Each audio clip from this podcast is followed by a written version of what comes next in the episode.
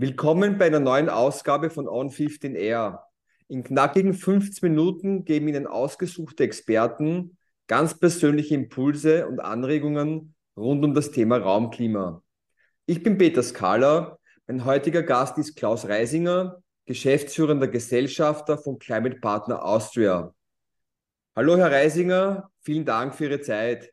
Hallo, grüße Herr Skala, hallo. Herr Reisinger, Warum ich mich auf dieses Interview besonders freue. Denn Sie wissen es ganz besonders, das Außen- und Innenklima hängen ja sehr eng miteinander zusammen, sind sehr eng miteinander verbunden. Ähm, für das Außenklima gibt es auch im Rahmen Ihrer Aktivitäten bereits ein breites Bewusstsein und viele Bestrebungen, es sozusagen äh, gesund zu halten oder zu gesunden. Beim Innenklima wie wir auch jetzt draufkommen durch ihre Aktivitäten, sieht das natürlich ganz anders aus. Da ist noch viel Luft nach oben sozusagen. Uh, umso spannender dieses Interview heute. Uh, bevor wir mit unseren Fragen starten, möchte ich Sie bitten, uns einen kurzen Überblick über Ihren Berufsweg, über Ihre beruflichen Meilensteine zu geben und uns auch vielleicht sagen, wie Sie zum Thema Klima gekommen sind. Ja, Gerne kann ich das machen. Äh, Sie haben mich schon vorgestellt, Klaus Reisinger, vielleicht einen Kommentar zu Beginn. Äh, ich bin nicht der Meinung, dass wir beim Außenklima schon viel tun. Ich bin im Gegensatz dazu der Meinung, dass beim Außenklima mindestens genauso viel Luft nach oben, wie Sie es buchstäblich bezeichnet haben, ist wie beim Innenklima. Äh, ja, ich bin ein 69er Jahrgang, das heißt jetzt schon 54 und äh, habe äh, auf der TU Wien Chemieingenieurwesen, Verfahrenstechnik studiert, äh, habe das äh, recht brav erledigen können, habe dann eine Dissertation geschrieben, wo ich mich schon mit CO2, mit dem, Bio, mit dem Beitrag in äh, Biomasse äh, zur CO2-Reduktion in Österreich leisten kann, beschäftigt. Und wie das dann fertig war, bin ich auf der TU Wien äh, nicht verlängert worden, weil äh, damals neu die Frauenquote am Institut für Verfahrenstechnik eingezogen ist und äh, das konnte ich nicht erfüllen, war aber für mich ein glücklicher Umstand. Ich habe dann einen Job angenommen bei der Alplan, die Umweltmanager, wo ich relativ schnell Geschäftsführer geworden bin und habe äh, eben 13 Jahre dann die Geschäftsführung der Alplan inne gehabt. Äh, dort habe ich mich mit äh, Klimaschutzthemen, das kam damals neu auf, das Kyoto-Protokoll die Konferenz in Kyoto war 1997. Äh, da habe ich, hat mich das Thema fasziniert einfach, äh, weil es wirklich ich verstanden habe für mich, dass es die dringlichste Herausforderung der Menschheit ist. Und ähm, wir haben als Alplan sehr viel Energieeffizienz gemacht und Umwelttechnik gemacht. Der Alplan kam aber aus der Ecke Gebäudetechnik. Ganz einfach, das ist Heizung, Lüftung, Klimasanitär, elektrostarkem Schwachstrom. Das habe ich dann sozusagen als Geschäftsführer auch mit betreut oder mit übernommen. Und äh, ja, habe dann verschiedene Jobangebote bekommen, habe einen Ausflug auch äh, innerhalb der Familie. Die Alban war eine EVN-Tochter, da gab es die First Facility auch als EVN-Tochter, war dann kurzzeitig äh, auch Geschäftsführer von der First Facility, die war dann einem Verkaufsprozess unterworfen. Bin dann ein bisschen in die ausführende Industrie gegangen, zur ENG äh, Gebäudetechnik war dort äh, drei Jahre lang als äh, Geschäftsführer tätig. Das war ein großes Unternehmen mit mehr als äh, 100 Millionen Euro Umsatz und 500 Mitarbeitern. War aber doch in der täglichen Ausführungsmühle drin, war halt auch lieber ein Planer und bin dann äh, zu den IC-Konsulenten übersiedelt, äh, habe mich dort eingekauft. Das ist ein sehr großes, namhaftes Ziviltechnikerbüro, das sich sehr, sehr viel mit äh, Raum, Klima, mit Bauordnung und auch mit Bau, sowohl Hochbau als auch Tiefbau beschäftigt. Äh, ja, und hab, bin dann äh, spätestens im letzten Jahr meiner Leidenschaft als Klimaschützer endgültig erlegen, beruflich. Äh, als Alplan-Geschäftsführer habe ich 2007 äh, die Climate Partner Österreich gründen dürfen. Äh, das war zu einer Zeit, wo man das Wort klimaneutral noch nicht kannte wo jetzt vom Green Deal und von Österreich ist klimaneutral 2040 und beim Strom sogar 2030, äh, wo man das äh, noch nicht abschätzen und wissen konnte. Deswegen war die Partner Österreich und das ganze Thema freiwilliger Klimaschutz einfach in den ersten Jahren sehr, sehr stiefmütterlich. Äh, und nachdem es nicht ertragreich auch am Anfang war, hat dann die Alplan gesagt, wie ich die Alplan verlassen habe, äh, das kannst du gerne mitnehmen.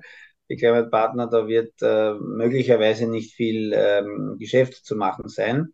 Hab's gerne äh, mitgenommen, habe mich dann eingekauft, bin äh, mit Zustimmung von den deutschen Co-Geschäft, äh, Co-Gesellschaftern mit Moritz Lehmpohl seiner Zustimmung hauptsächlich gerne Gesellschafter geworden. Ja, und habe dann eben im letzten Jahr äh, meine Ziviltechnikerei an den Nagel gehängt und äh, darf jetzt ausschließlich als Klimaschützer versuchen, Antworten zu geben für Unternehmen, für Produkte, für Dienstleistungen, die sich halt tatsächlich auf dem Weg ähm, klimaneutral soll man nicht mehr sagen, weil es missverständlich interpretiert werden kann, aber zum Weg zu Net Zero, zu einer dekarbonisierten Zukunft zu machen. Und da hat halt Climate Partner verschiedene Möglichkeiten, die sie anbieten. Die, die Möglichkeiten vielleicht kurz erläutert. Ich habe verstanden, äh, es geht bei Ihnen so um die Beratung, Auswertung, Reduktion, Ausgleich von CO2-Emissionen, CO2-Bilanzierung ist so das Thema. Und, und das natürlich auch gleich nachvollziehbar mit einer Software verbunden. Wollen Sie da noch ein paar Worte dazu sagen? Ich glaube, es ist ein wichtiger Teil, weil es geht Ihnen darum, dass man etwas auch angreifen kann und auch Lösungen und KPIs ja. einsetzen kann. Ja, ja. Kann ich gern was dazu sagen. Ähm, sozusagen die, die Logik kommt aus dem Kyoto-Protokoll selber. Ich bin auch, ähm, ich habe auch ein Lektorat an der Burgenland-Universität in Pinkerfeld, wo ich das Thema Klimaschutz äh, seit vielen, vielen Jahren vortragen darf. Bin auch ein Scientist for Future. Äh, macht gerade den Teil, was mit jungen Leuten äh, zusammenzuarbeiten immer sehr viel Freude macht, den mache ich besonders gerne. Äh, ja, aber von der Methodik her, was wir machen, was mein Partner macht, ist, wir rechnen einen CO2-Fußabdruck von einem Unternehmen oder von einer Dienstleistung. Das kann Telefonie sein, das kann Mobilität sein, das kann was auch immer eine Veranstaltung sein, äh, aber auch äh, von Produkten. Es kann wirklich ein Apfelsaft sein und es kann ein ein, ein, ein äh, veganes Lebensmittel sein oder ein vegetarisches. Und nachdem wir eben den CO2-Fußabdruck äh, berechnet haben und herausgefunden haben, wie viele Tonnen CO2 steckt jetzt tatsächlich stecken dahinter, bei der Produktion von dem Apfelsaft, um bei dem Beispiel zu bleiben, äh, dreht man dann halt mit dem Kunden, der den Apfelsaft produziert, im Dialog und versuchen halt ähm, ihm auf seinem Pfad zur Reduktion zu begleiten. Das kann am Anfang außerhalb der Betrachtungsgrenze sein, also indem man Grünstrom kauft oder indem man halt Mobilität umstellt äh, auf Elektroantrieb. Das kann aber auch im Prozess selber sein, dass man halt das Produktdesign verändert oder dass man halt ähm, aus der Region die Äpfel kauft, die man dann zum Apfelsaft macht. Und äh, da gibt es auch sehr viele Schulungsmöglichkeiten, äh, die wir für die Mitarbeiter haben, wo wir eigene, äh, ja, eigene Academy haben, die das dann auch äh, wo wir auch versuchen, die Mitarbeiter äh, des Unternehmens äh, auf die Reise zu bringen Richtung äh, klimafreundliches Miteinander, klimafreundliches Leben. Ich versuche den Begriff klimaneutral zu vermeiden, wie Sie hören. Und zum Schluss, da haben Sie recht, Herr Skala, gibt es dann auch den Ausgleich an anderer Stelle. Der ist, ich bin ein Naturwissenschaftler, für mich nach wie vor naturwissenschaftlich zulässig das Molekül CO2, was ich jetzt auch während dem Sprechen ausatme, verweilt weit mehr als 100 Jahre in der Atmosphäre, wird mit den Winden überall herumgetragen und die CO2-Konzentration auf Planet Erde ist in Wahrheit auch überall gleich. Wurscht, ob das jetzt in China, Europa, Amerika oder im globalen Süden, wie es so schön heißt, ist. Deswegen ist tatsächlich auch es fürs Weltklima egal, wo das Auto fährt ist überall gleich schlimm aufgrund der langen Verweildauer. Und deswegen ist es auch gleich gut, um sozusagen die Brücke zu bauen, wo ich den Baum pflanze, ob ich den jetzt im Regenwald äh, pflanze oder den Regenwald schütze äh, oder ob ich äh, sozusagen hier Aufforstung betreibe. Es ist fürs Weltklima egal, wo ich das mache und nachdem man tatsächlich mit einem Euro oft den größeren Hebel hat, wenn man das im globalen Süden macht und nachdem man das vielleicht verknüpfen kann, ein bisschen mit anderen SDGs, mit Gender-Aspekt oder mit äh, Armutsbekämpfung, ein bisschen Technologieexport ist auch dabei, kann man das, ist es naturwissenschaftlich zulässig, äh, an anderer Stelle das auszugleichen, wo es hier unvermeidbar emittiert wird, wenn der Apfelsaft äh, produziert wird. Und wir haben sozusagen unfallfrei in den ersten zehn Jahren seit Gründung von der Climate Partner den Begriff klimaneutral auch verwenden dürfen. Dafür, dass wir gesagt haben, klimaneutral ist, ich habe Emissionen, die lassen sich nicht mehr sinnvoll reduzieren. Mit wirtschaftlichen Möglichkeiten, deswegen gehe ich äh, woanders hin und kaufe dort die Tonnen CO2 und äh, bin deswegen zertifiziert klimaneutral das ist etwas, was äh, gegenwärtig in unserer Bubble sehr, sehr stark äh, diskutiert wird, ob das noch moralisch zulässig ist, den Begriff zu verwenden, weil er vielleicht auch äh, missverständlich interpretiert werden kann. Und deswegen sind wir von dem Begriff weggegangen und machen uns immer auf eine Reise hin zu Net Zero, wo eben dann keine Emissionen am Ende des Tages mehr überbleiben.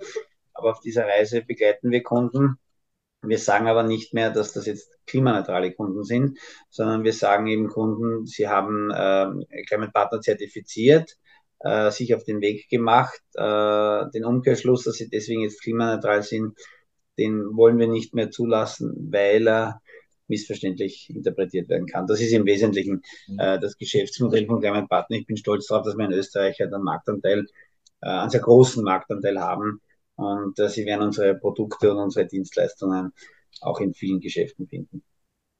Wir werden äh, zum äh, Begleittext zu unserem Interview natürlich auch verlinken zu Ihren Aktivitäten. Äh, vielleicht noch kurz erwähnt, Sie sind ja sehr umtriebig, äh, also auch nicht nur privat mit Sport, sondern auch beruflich. Sie sind ja im Vorstand der IG Lebenszyklus Bau. Sie sind Beirat der DECA das ist, soweit ich verstanden habe, eine Interessensvertretung der österreichischen Energiedienstleister und wahrscheinlich noch etliche andere Aktivitäten, äh, die wir hier gar nicht so auflisten können, aber die wir dann in Ihrem CV verknüpfen.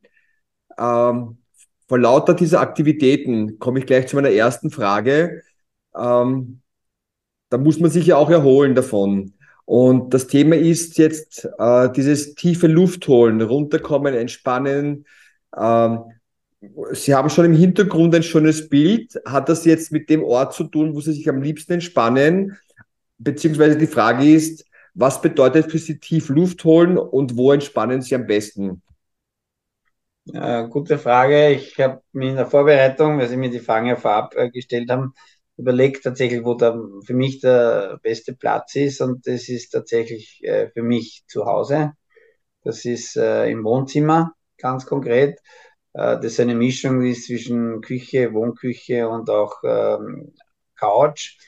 Ähm, das ein sehr gemütlicher Platz ist und zwar nicht nur deswegen, weil dort tief Luft holen äh, am schönsten ist, sondern weil das Wohnzimmer bei uns gegenwärtig, ich habe äh, eine Frau, äh, drei Kinder und einen Hund, weil das Wohnzimmer auch immer voll ist mit Menschen, die mir sehr nahe stehen. Meistens bringt äh, ein Kind noch einen Freund, eine Freundin mit. Also unser Wohnzimmer ist meistens recht belegt. Äh, trotzdem fühle ich mich dort wohl und wenn ich Luft hole, dann hole ich dort äh, gerne Luft.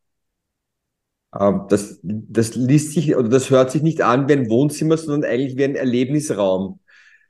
Ähm, gibt es in diesem Raum, wenn Sie sagen, das ist Ihr Lieblingsraum, jetzt abgesehen davon, dass Familie und Freunde drinnen sind, ähm, gibt es etwas auch jetzt mit dem, mit dem Klimawandel, den man im Innenraum merkt, Temperatur, Sauerstoffverbrauch, Fenster zu, aufheizen, gibt es da, gibt es da etwas, wo Sie sagen, ähm, darin habe ich investiert oder darauf achte ich oder da plane ich etwas zu tun, damit, so wie ich mich um das Raumklima beruflich kümmere, um das Außenklima beruflich kümmere, dass es auch im Innenbereich für mich in Ordnung ist und für meine Angehörigen. Ja, das ist äh, Klima, äh, hat sozusagen tatsächlich eine Dreifaltigkeit. Das eine ist tatsächlich das äh, Raumklima. Äh, ich wohne in einem Gründerzeithaus in Wien mit fette Mauern. Das hat wirklich 1898, äh, glaube ich, von der Grundsubstanz her errichtet wurde. Deswegen ist es ungekühlt. Ich habe keine Kühlung aber die große historische Bausubstanz ähm, tragt zur Behaglichkeit bei. Es ist einfach wirklich äh, noch nicht notwendig, äh, Gott sei Dank, das zu kühlen. Es gibt auch einen, einen, eine Tür vom Wohnzimmer raus in den Garten, wo halt ein bisschen grün auch ist, wo halt das zweite Klima, äh, sozusagen das Außenklima, tatsächlich mitspielt, wo natürlich die äh, Sommer heißer werden, wo natürlich auch äh, Radiationsstrahlung und, und, heiße Luft reinkommt. Äh, wir versuchen das gegenwärtig noch mit außenliegender Beschattung zu lösen. Das ist, äh, geht noch in, in, in unserem Gründerzeithaus. Aber das Klima, diese dritte Komponente ist dann schon irgendwo das, die, die Stimmung fast. Und, und äh, ja, ich habe eine sehr gemütliche Frau, ich habe einen sehr gemütlichen Hund. Äh, auch das Klima, sozusagen, äh, was zu Hause herrscht, äh, macht für mich halt schon auch äh, schön, mich hin und wieder mal im Wohnzimmer hinzulegen und am besten den Fernseher gar nicht aufzudrehen. Das klingt doch nach einem gemütlichen Homeoffice beziehungsweise äh, nach einem gemütlichen Arbeitsklima zu Hause. Ähm, wenn Sie jetzt im Büro sind, wie wird dort die Klimathematik gelöst oder wie geht man damit um? Haben Sie im Büro ähm, Beschattungen, Wohnraumlüftungsanlagen, Pflanzen oder was machen Sie, damit sozusagen die Arbeit sowohl im Winter äh, als auch im Sommer, also Winter sprich Lufttrockenheit, äh, Kälte, als auch im Sommer mit Hitze, äh, wie ja. geht damit im Büro um? Ja, äh, also wenn ich vom Homeoffice wieder anfange, das habe ich schon gerne getrennt. Also ich bin nicht einer, der im Wohnzimmer oder in der Küche arbeiten möchte und arbeiten kann. Der, äh, mein Haus ist zweistöckig, wir haben einen ersten Stock, äh, selbst auf das Gründerzeithaus aufgestockt, mit historischer Bausubstanz erhalten. Und äh, das ist dann schon getrennt, auch räumlich getrennt. Da gibt es eine Tür, da gibt es ein Stockwerk, da gibt es ein Stiegenhaus. Äh, und da ist dann auch Arbeit, da sind auch die Ordner, da sind auch die Kabeln, da ist auch sozusagen ähm, da muss jetzt nicht der Wohlfühlaspekt, sondern muss tatsächlich der Arbeitsaspekt äh, im Vordergrund stehen und das ist auch technisch so gelöst, auch mit IT-Verkabelung, mit allem, was äh, zusammenhängt, auch nicht gekühlt. Äh, und im Büro ähm, hatte ich halt das Privileg, dass ich ähm, ja, fast immer ein Einzelzimmer hatte in tollen äh, Locations. Bei der Alplan war es mehr oder weniger mit Blick auf die Karlskirche im vierten Bezirk, äh, ein tolles auch Gründerzeithaus, was aber natürlich dann äh, mechanisch gekühlt werden musste. Und mit den heißen Sommern äh, hat man nicht mehr vernünftig arbeiten können. Äh, bei der Engie Gebäudetechnik war es sowieso, das war ja unser Produkt, ähm, notwendig, dass das Haus äh, funktioniert. Und, und dann haben wir auch sozusagen in meiner Zeit eine PV-Anlage, eine größere installiert, um auch ein bisschen etwas äh, beizutragen für die äh, erneuerbare Energieversorgung.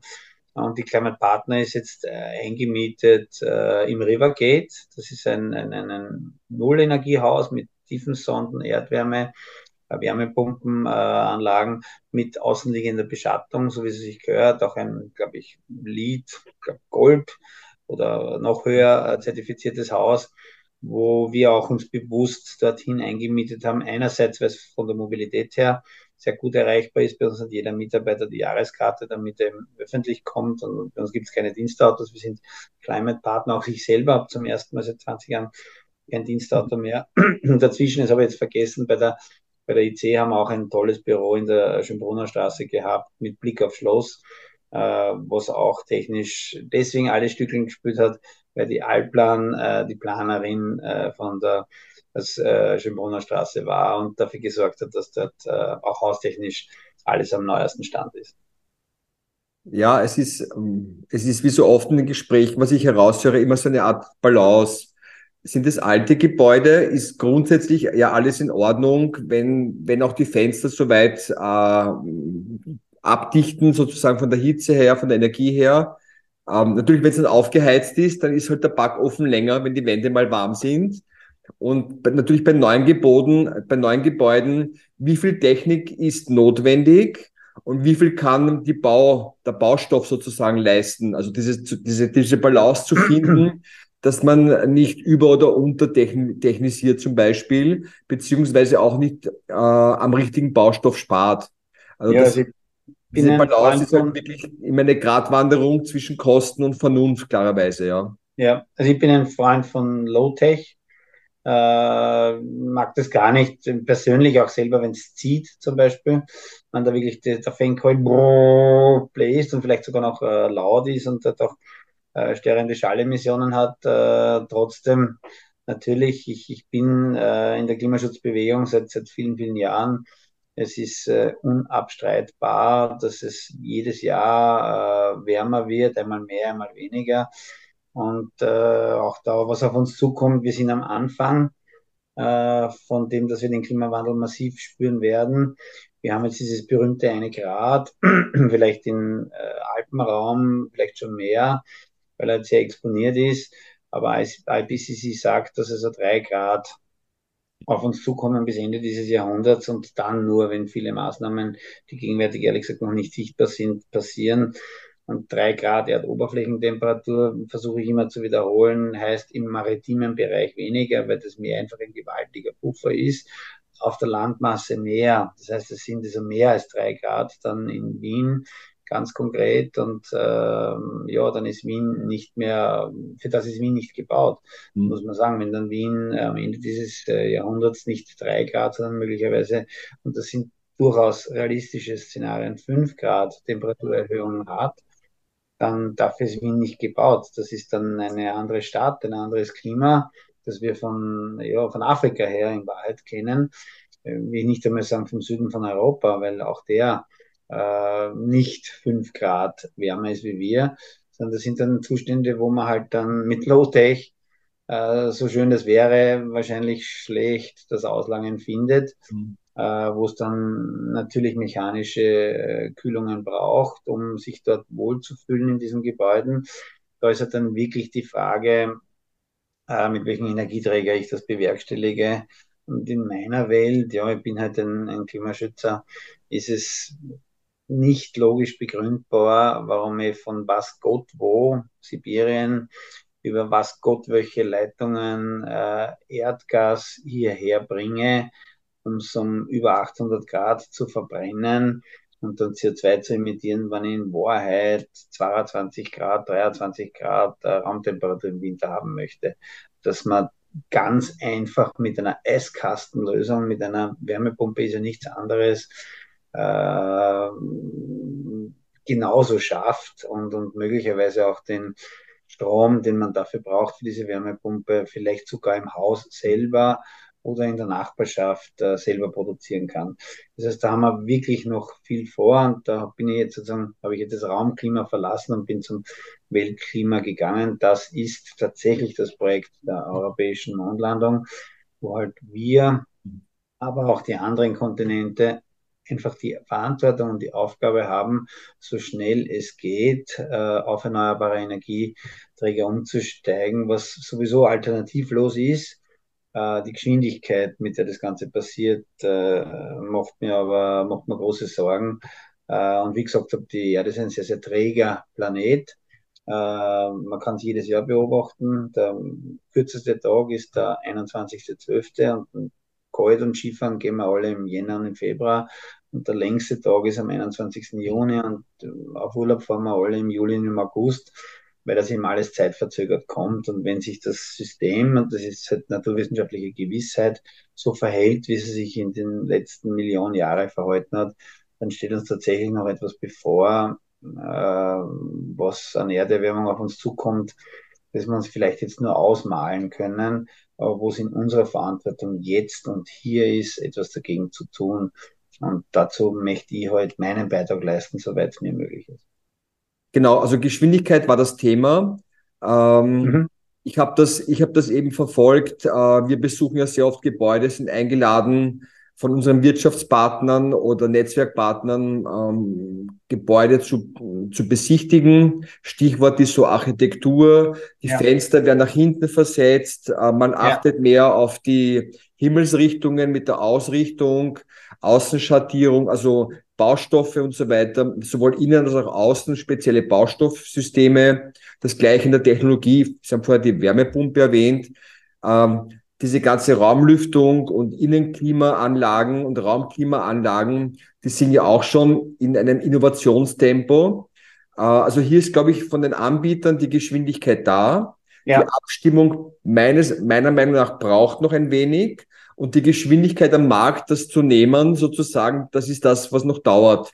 Also ja. da ist der Markt leider. Aber, aber wie, Sie, wie Sie gesagt haben, kann ich ja. hundertprozentig zupflichten. Also das ist auch, also dann Äh, das sind auch die Leitfäden, die die IG Lebenszyklus beispielsweise äh, jedes Jahr herausgibt. Äh, einen möchte ich besonders erwähnen, der, wie man so sagen durfte, der heißt tatsächlich klimaneutrale Gebäude. Mhm. Und äh, da sind wir einfach tatsächlich zum Schluss gekommen, dass äh, alle Lösungen da sind. Auch also für den Neubau sowieso. Wenn ich neu baue, ist es sowieso äh, klar, dass ich einerseits äh, sozusagen niedrige Energiehausstandard haben muss. Das schreibt man schon allein die Bauordnung vor.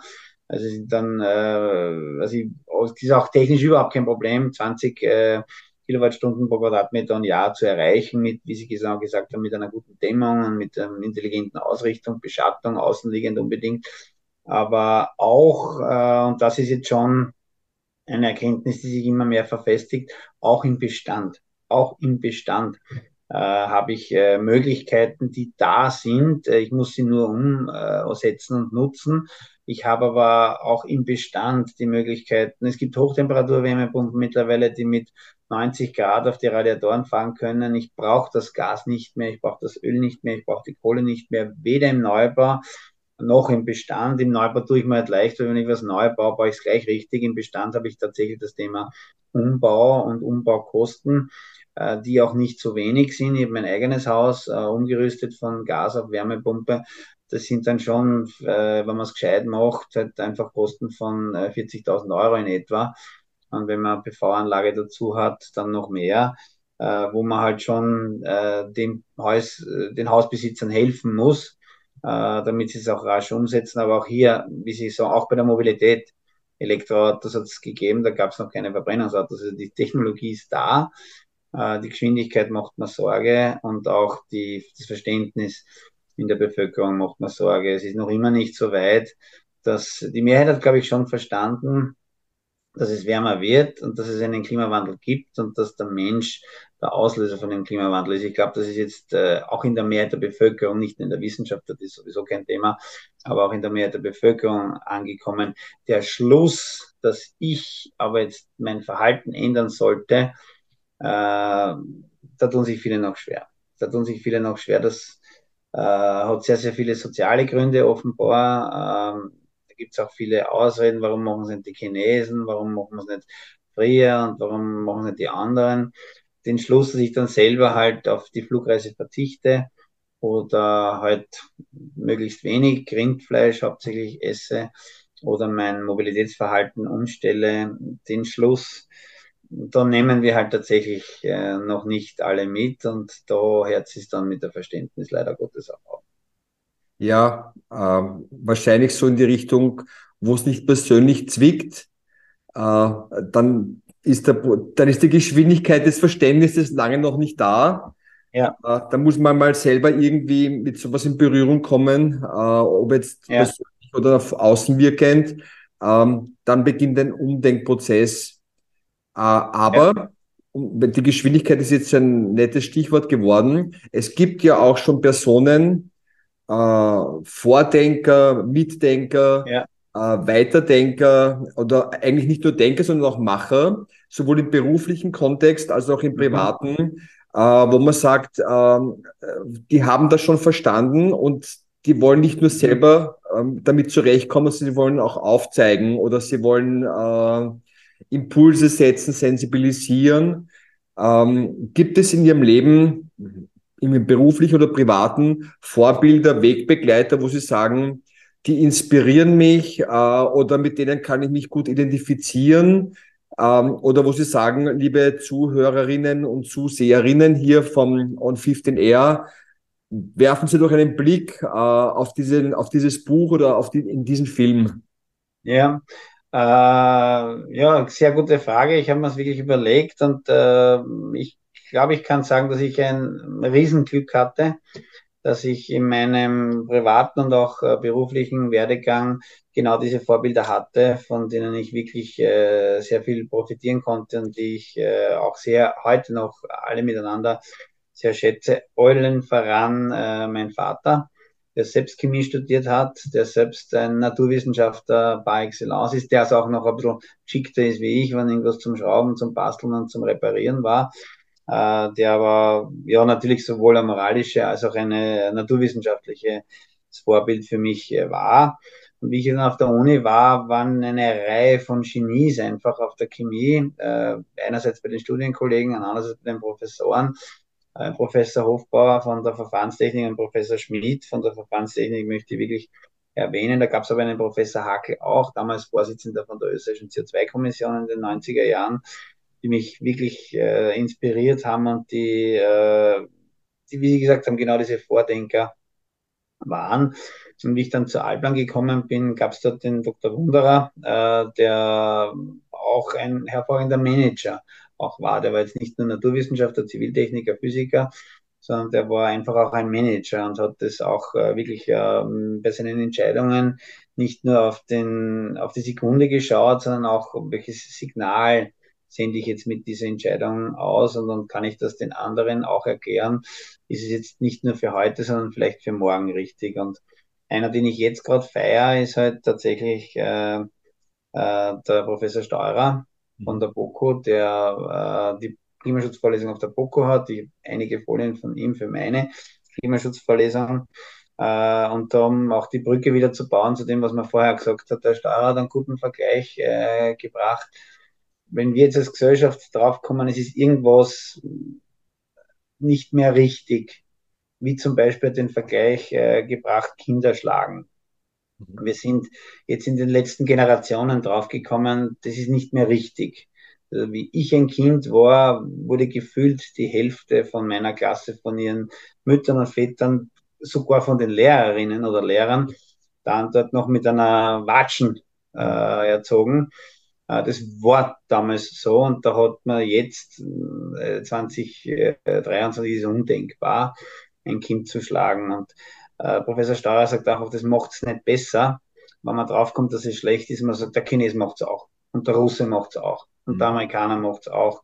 Und ähm, das sollte irgendwo beim Klimaschutz auch wieder uns persönlich in die Verantwortung bringen. Es war heute Schulschluss. Es ist heute sind in Wien die Zeugnisse ausgeteilt worden. Ich habe meine Frau äh, Abdies-Lehrerin abgeholt und viele Tränen dort gegeben, weil sie doch den einen oder anderen Fünfer auch wieder gegeben hat, bei, vielleicht nicht in ihrer Klasse, aber woanders. Und das macht es nicht besser. Wenn dann der Franzi auch einen Fünfer hat oder der Mustafa auch einen Fünfer hat, das macht meinen Fünfer nicht besser. Deswegen ist es für mich überhaupt kein Argument, äh, als Österreicher zu sagen, schauen wir nach China, äh, die haben mehr Emissionen wie wir. Haben sie in Wahrheit auch gar nicht. Der Österreicher hat, wie wir wissen, neun Tonnen pro Kopf und der Chinese nur sieben. Eigentlich ist der Chinese sogar besser, wir könnten von ihm was lernen und da rede ich noch gar nicht von der historischen Verantwortung, äh, wo der Chinese viel, viel weniger, wie wir dazu beigetragen hat. Deswegen muss man es irgendwo personalisieren und die Vorbilder, die ich hatte, um die Frage abschließend zu beantworten, äh, waren schon welche, die auch sich ihrer persönlichen Verantwortung in dem ganzen System bewusst waren. Ähm, gibt es, ähm, gibt es ein, ein, ein Buch, das Ihnen gerade noch einfällt oder haben Sie äh, eine Empfehlung von uns? Also das muss jetzt nicht mit dem Klima zu tun haben unbedingt, aber wo Sie sagen, das gehört ja in einem entspannten Umfeld zur Entspannung dazu wo Sie sagen, das Buch hat mich in letzter Zeit begeistert oder ich bin gerade dabei, es zu lesen. Gibt mhm. es da etwas, äh, unsere Zuhörerinnen und Zuseherinnen ja. lieben es immer, äh, sich Inspirationen zu holen. Ich, ja. ich hoffe, ich überfalle Sie jetzt nicht mit dieser Frage, aber vielleicht haben Sie ja gerade etwas am Nachkästchen liegen. Ich habe was am Nachkästchen liegen. Das ist auch ein Mensch, der mich äh, sehr bewegt und sehr berührt. Das ist die Greta Thunberg, äh, die hat äh, das Klimabuch äh, geschrieben oder das Dramatischere, äh, wo sie aber, glaube ich, das nur gesagt hat. Ich glaube, da ist sie nur Mitautorin, Our House is on Fire.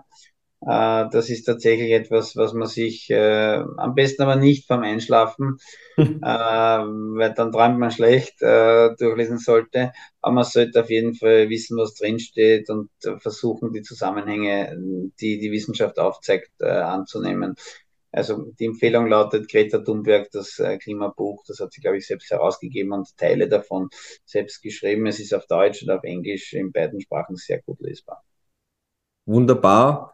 Ähm, wir werden diese Buchempfehlungen und auch mehr Informationen zu, ihren, zu Ihrer Person, zu Ihrem Unternehmen äh, im Begleittext dazugeben, auch verlinkt.